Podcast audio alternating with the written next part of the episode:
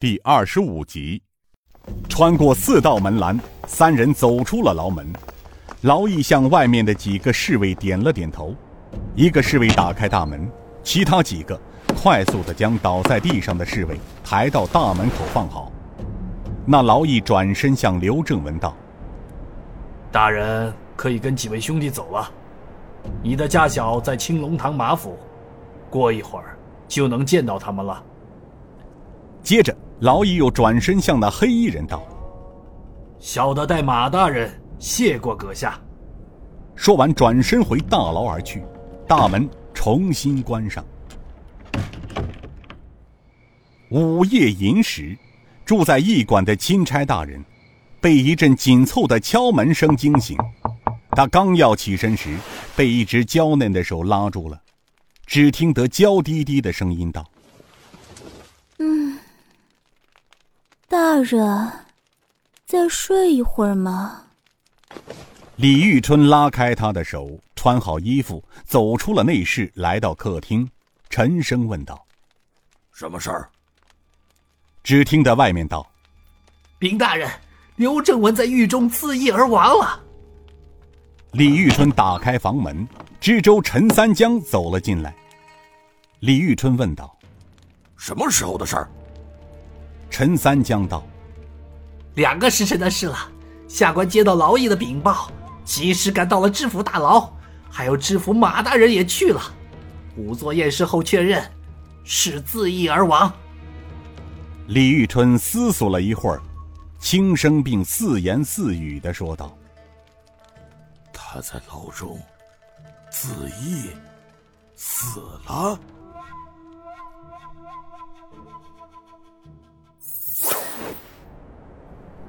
忘忧谷，位于五台山西侧的一个深山密林中，往西走大概有二十多里地，是一个人迹罕见、毒蛇猛兽出没、瘴气弥漫的绝地。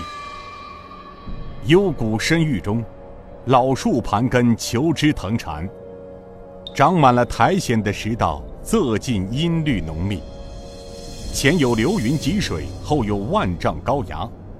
偶过洞水飞瀑，更觉薄雾冥冥，似虎啸渊啼，轰鸣之声荡人魂魄。时冬腊月，山上凹地里白雪皑皑，行路艰难。也许五台县大多猎户和江湖中人都知道忘忧谷中有一个神秘的门派——残剑门的民间传说。从残剑门出来的人，个个都是半仙之体。能飞升，还能遁地，武功通玄，是中原武林禁地。再加上忘忧谷中机关密布，若是有人敢要闯进忘忧谷，必定尸骨无存。即便能生还，那也是九死一生。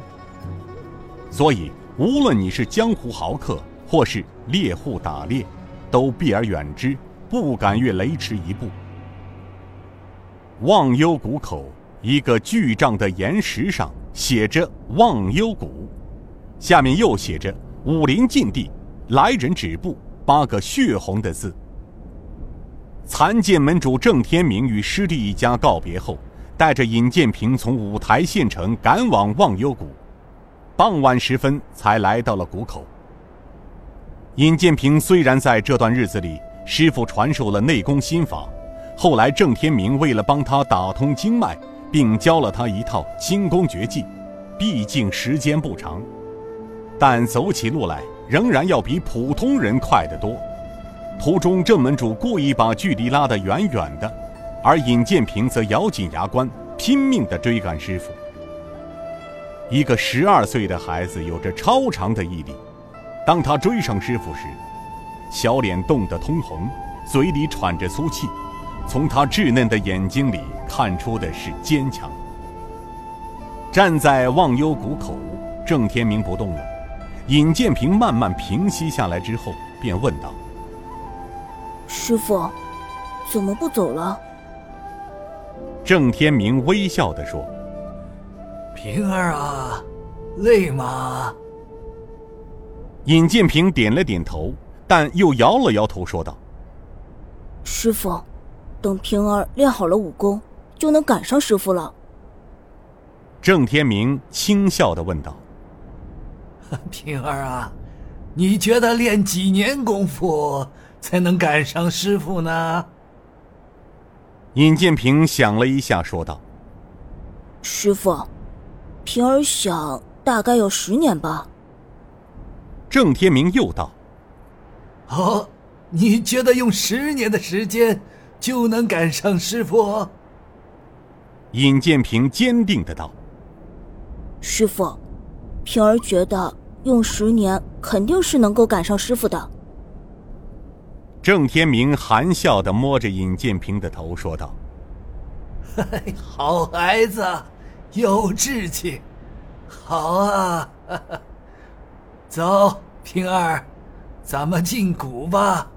你记住，忘忧谷的路不好走，到处机关重重，不小心走错了，便会有性命之忧。”你跟着师傅的脚印走，记住啦。